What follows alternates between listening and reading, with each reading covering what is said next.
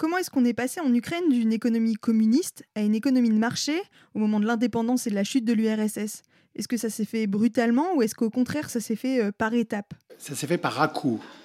Ni brutalement ni progressivement. Ça s'est fait plutôt par à-coup. C'est que dans les premières trois premières années, rien n'a été fait. C'est-à-dire peu de réformes, peu de changements.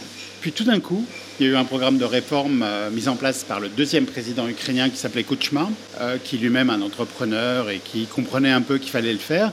Mais il l'a fait que pendant un an, un an et demi, et puis à, l'été 96, euh, il a mis en place un nouveau gouvernement avec un nouveau Premier ministre qui, lui, est, est revenu sur une partie des réformes et a arrêté en fait les réformes économiques.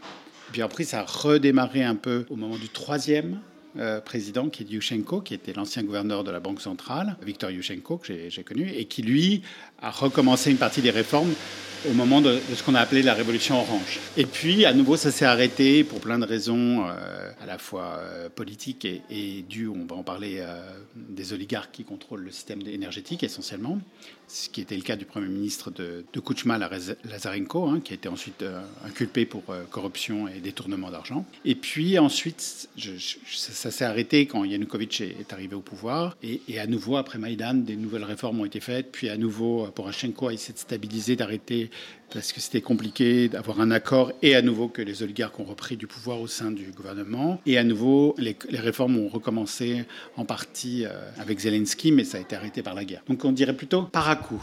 Dans, dans, nos, dans nos comparaisons par rapport à d'autres pays, euh, plutôt, les choses se sont faites très, très lentement.